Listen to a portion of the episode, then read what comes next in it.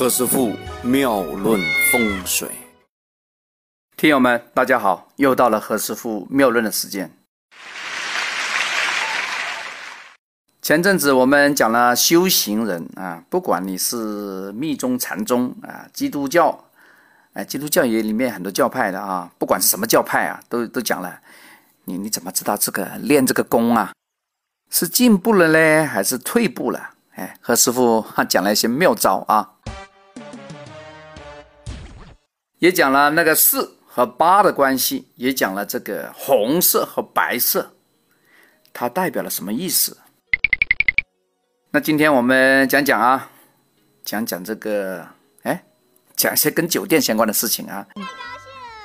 因为前几天呢，何师傅讲了酒店，有些朋友觉得啊，这个意犹未尽呢，哎，还想让何师傅哎继续加长点，哎，这个有没有第二部啊？有没有续集啊？来，今天讲讲这个。续集啊！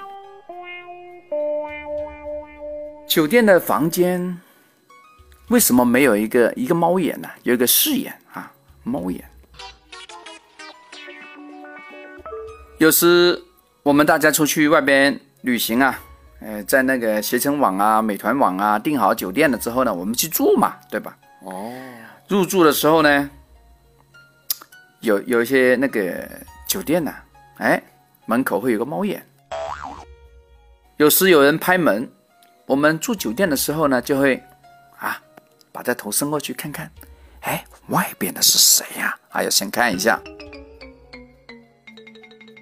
先看看外边是什么人拍门，才决定究竟我把那个门栓呢，那个那个那个小链条啊，是打开还是不打开？但是大家有没有发现呢？大家住酒店的时候，走廊的最最尾的那一间房啊，往往是没有那个猫眼的，就没有那个视眼啊，没有的不？有些朋友说，是不是真的呀？哈，那你可以去看看。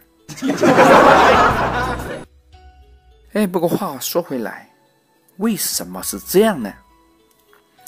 因为啊。走廊最尾的一间房子，哎，大家想不想听啊？好嘞，啊，真的要听啊？好好好，接着往下讲啊。因为走廊最后的一间房间呢，往往呢是他到了一个怎么样没有回旋的地方哦。最后一间房啊，一般会碰到临界的干扰，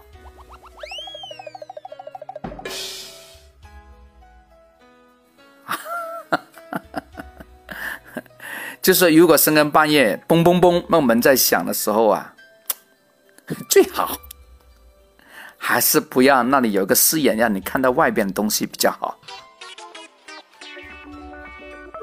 不然的话会把你吓得心里发毛啊。所以呢，酒店最末的一间呢是没有视眼的。那有一些这个钻牛角尖的朋友就问了何师傅啊，那真的有人拍门那怎么办呢？那好，你就问他是谁啊？只有人呐才会回你声音的，是另外一个层次的 灵界啊，他是不会回答的，他都没有嘴巴怎么回答，对吧？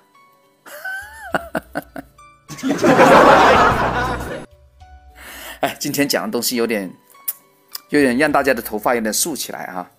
啊，大家把它当做好玩的事情就可以了啊，这个不要偏听偏信。但是呢，这个最最后一间没有这个猫眼，这事情是真的啊！不信大家自个去看嘛，好不好？你看完了之后，你拍个照片给我都可以啊。咱们互相验证一下嘛，哈，哦，经得起验证的，那说明它是实在的，是存在的，也是合理的啊，对不对？OK，今天讲完了，我们我们明天再聊，好不好？拜拜。何师傅呢会依据朋友的生辰八字来编写二零一六年的每个月运程，非常精细。可以清楚每个月的好跟坏，好在哪里，差在哪里，夫妻关系怎么样，生意状态，是企业经营人士的必备，请大家提前预约。对于不方便见面的朋友，可以直接在微信上讲解，图文并茂，并且还有语音做记录，方便随时查看。